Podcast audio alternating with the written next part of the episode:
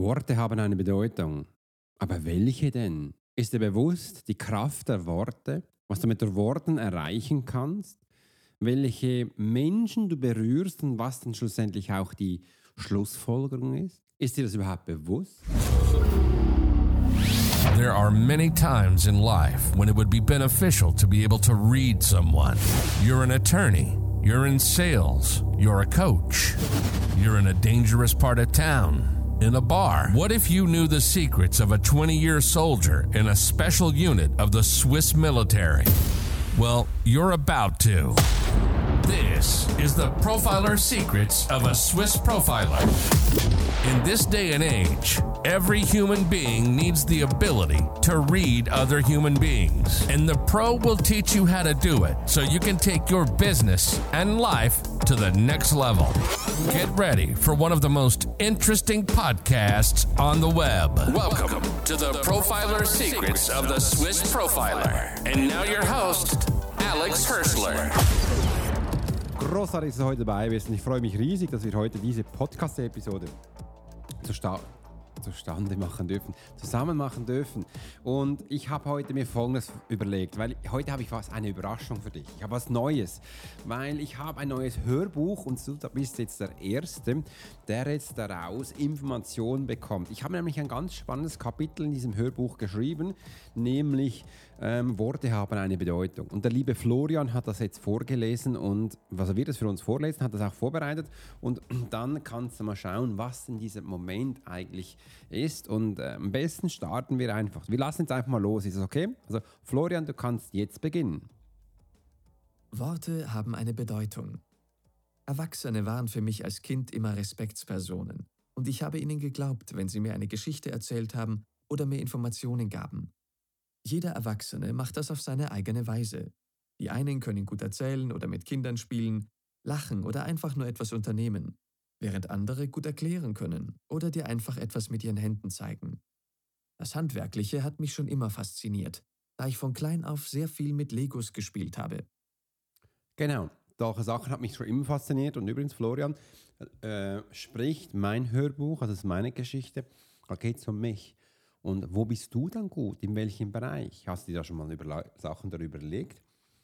Und wenn ja, dann schreib es doch jetzt auf. Und Florian, wir machen weiter. Konnte stundenlang Häuser, Burgen, ja ganze Dörfer für mich bauen. Doch zurück zu meiner Geschichte. Ich hinterfragte mit sechs Jahren noch nicht, ob es stimmt oder nicht, was die Erwachsenen mir erzählten. Die hatten eben in vielen Dingen einfach recht, weil sie älter waren und viel mehr Erfahrung hatten als ich. Eines Tages sagte ein Verwandter zu mir, als ich wieder einmal auf dem Dachboden spielte. Weißt du, Alex, es gibt hier oben einen Mann, der kleine Kinder, die nicht artig sind, in einen Sack steckt und mitnimmt. Ich schaute ihn erst ganz verdutzt an. Bis zu diesem Augenblick hatte ich große Achtung vor dieser Person gehabt. Ich konnte seinen Worten nicht folgen oder verstand sie einfach nicht, denn mein verstorbener Großvater, der sich mir dort häufig zeigte, hatte so etwas noch nie erwähnt. Erschrocken starrte ich ihn an. Dieser Satz ging mir durch Mark und Bein. Dann aber sagte ich, nein, das kann nicht sein. Großvater hat mich noch nie in einen Sack gesteckt und mitgenommen. Jetzt schaute mich der Erwachsene mit großen Augen an und meinte, Dein mütterlicher Großvater ist schon lange tot. Du hast ihn nie gesehen und weißt gar nicht, wie er aussieht. Ich entgegnete nur, Doch, das weiß ich. Er steht gerade neben dir in seinen alten Hosen. Die Hosenträger haben weiße und graue Streifen. Das wiederum erstaunte den Erwachsenen und er schüttelte den Kopf. Dann meinte er nur noch, dass ich nicht zu viel fantasieren solle und er würde jetzt wieder hinuntergehen, um seinen Kaffee zu trinken. Nach diesem Gespräch war ich verwirrt und verstand nicht, was er mir damit sagen wollte. Ich schaute mich um und bekam richtig Angst vor dem Dachboden und was da oben so alles passieren könnte. Auch wollte ich nicht in einem Sack landen oder irgendwohin verschleppt werden. Das möchte wohl kein sechsjähriger Junge. Diese Gedanken, die sich nur noch um den Dachboden und einen alten Mann mit Sack drehten, hatte ich natürlich selbst kreiert. Aber sie nahmen kein Ende mehr. Schnell rannte ich nach unten. Für mich war klar, dass ich die nächste Zeit nicht mehr oben auf dem Dachboden spiele. Mit der Zeit vergaß ich die Worte des Erwachsenen. Nur in meinen Träumen kam es ab und an vor, dass ich mitten in der Nacht ganz verschwitzt erwachte, weil ich davon geträumt hatte, dass mich jemand in einen dunklen Sack stecken wollte. Nach ungefähr zwei Jahren nahm ich meinen ganzen Mut zusammen und ging wieder einmal auf den obersten Dachboden. Dort suchte ich nach meinem verstorbenen Großvater, aber leider konnte ich ihn nicht finden. Bis zu diesem Tag hatte ich noch nie eine verstorbene Person gesucht und wusste auch gar nicht, wie man das macht. Aber ich dachte mir, dass ich meine Mutter auch finden kann, wenn ich sie suche. Auf dem Dachboden standen ganz viele Kartons, in denen unsere alten Spielsachen oder unsere Sommer- bzw. Winterkleider verpackt waren. Diese Kartons packte ich jetzt aus und suchte und suchte ihn.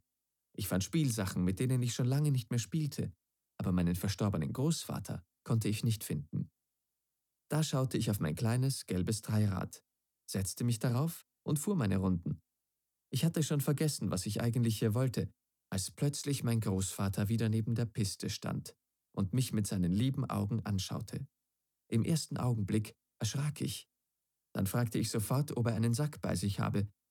Er aber sagte, ich freue mich bei dir zu sein, Alex. Hab keine Angst.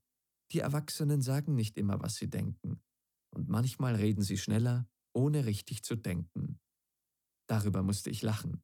Dann meinte er noch, viele haben Mühe, Kindern wie dir etwas zu glauben, und das nur, weil du etwas sehen kannst, was sie schon lange nicht mehr sehen. Daher erzählen sie Geschichten, die nicht stimmen, die sich aber gut anhören. Ich komme immer gern zu dir, weil ich Freude habe, dich lachen zu sehen. Wenn ich darf, würde ich wieder gern zu dir kommen. Darf ich denn auch zu dir kommen? Ja, das war jetzt ein Auszug aus meinem Buch. Worte haben Bedeutung. Und auch die Kraft der Worte wurde mir mit der Zeit wirklich dann bewusst. Ich hatte über zwei Jahre lang Angst, da hochzugehen. Ob ich zum Schluss, ob ich auch danach, ich hatte es geliebt da oben, weil du kannst dir vorstellen, ich bin wirklich auf einem alten Bauernhaus aufgewachsen. Wir hatten drei Bach Dachboden, in Deutschland sagt man. In der Schweiz sagt man Estrich. Und da habe ich gespielt, vor allem wenn es draußen kühl war, Winter war oder Herbst und bin da umhergedüst. Und der hat mir eigentlich nichts anderes, als er hat mir meinen ganz persönlichen Spielplatz weggenommen. Einfach durch seine Art der Worte. Er meinte es wahrscheinlich auch gar nicht so. Er war einfach überfordert mit dem, was er da angetroffen hat und hat das Beste getan, was er konnte. Und das waren eben diese Worte. Und genau mit diesen Worten bin ich auch gestern in meinem Live-Calls QA Live Calls gegangen und habe das gesagt. Und da kamen ganz spannende Kommunikation hoch und auch Fragen, wie die Menschen damit umgehen. Und sie haben gesagt, Alex, hochinteressant, hochinteressant, weil da was da passiert ist, mega, weil mir war gar nicht bewusst, was ich überhaupt mit meinen Worten auslöse. Jedes Wort, wo wir erzählen, hat eine Kraft. Diese Kraft die geht auf Menschen, auf eine ihre Grundenergie und auf diese Grundenergie gibt es unterschiedliche Schichten und wenn du in gewissen Themen oder gewisse Worte einen Trigger hast, eine Prägung hast, einen großen Auslöserreiz, dann geht das volle Pulle auf dich los und du wirst extrem stark, extrem stark verletzt. Die volle Energie kommt zu dir, auch wenn du es nicht möchtest. Und das geht so weit, bis du krank wirst. Das ist echt ganz tragisch.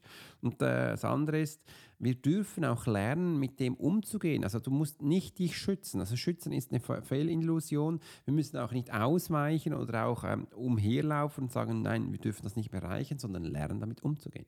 Und das ist auch so ein bisschen der Schlüssel. Und ich bin jetzt gespannt, wie es bei mir im Hörbuch weitergeht. Willst du noch mehr hören? Also, Florian, dann leg los. Bis zu diesem Tag hatte mich noch nie eine verstorbene Person gefragt, ob sie zu mir kommen kann. Sie standen sonst einfach da, ob ich wollte oder nicht. Damals verstand ich noch nicht, was er damit meinte, und nickte einfach mit dem Kopf. Mein Großvater wollte mir einfach damit zu verstehen geben, dass die Geschichte nicht stimmte und gab mir so das Vertrauen zurück, dass mein Lieblingsspielplatz, der Dachboden, ein sicherer Ort für mich blieb. Und genau das blieb auch dieser sichere Ort. Und du hast gesehen, das Vertrauen ist wichtig, dass wir das in, in uns finden und eben auch wieder daraus wachsen können. Denn der innere Drang bei mir, der war da so stark, dass ich eben auch Neues entdecken konnte und dann auch dieser verstorbene Mensch auf die Suche gegangen bin. Und das, was ich da nicht erzählt habe, ich habe natürlich mich auch warm angezogen. Ich hatte wirklich eine Jacke angezogen und ich habe mir eine Taschenlampe geholt, ähm, dass ich den auch anblenden kann, falls er mich dann da reinstecken will, dass ich wenigstens Licht habe. Licht war für mich damals ganz wichtig. Und damit ähm, habe ich dann auch gesehen, hey, lass dich nicht vom Mindset aufhalten von anderen Menschen, die dich da absichtlich manipuliert haben, bewusst oder unbewusst. Auch wenn das würde passieren würde, du bist stärker, du bist größer. Und ich hatte es damals auch auf mein Gefühl alleine gemacht. Alleine. Ich habe viele Sachen alleine gemacht.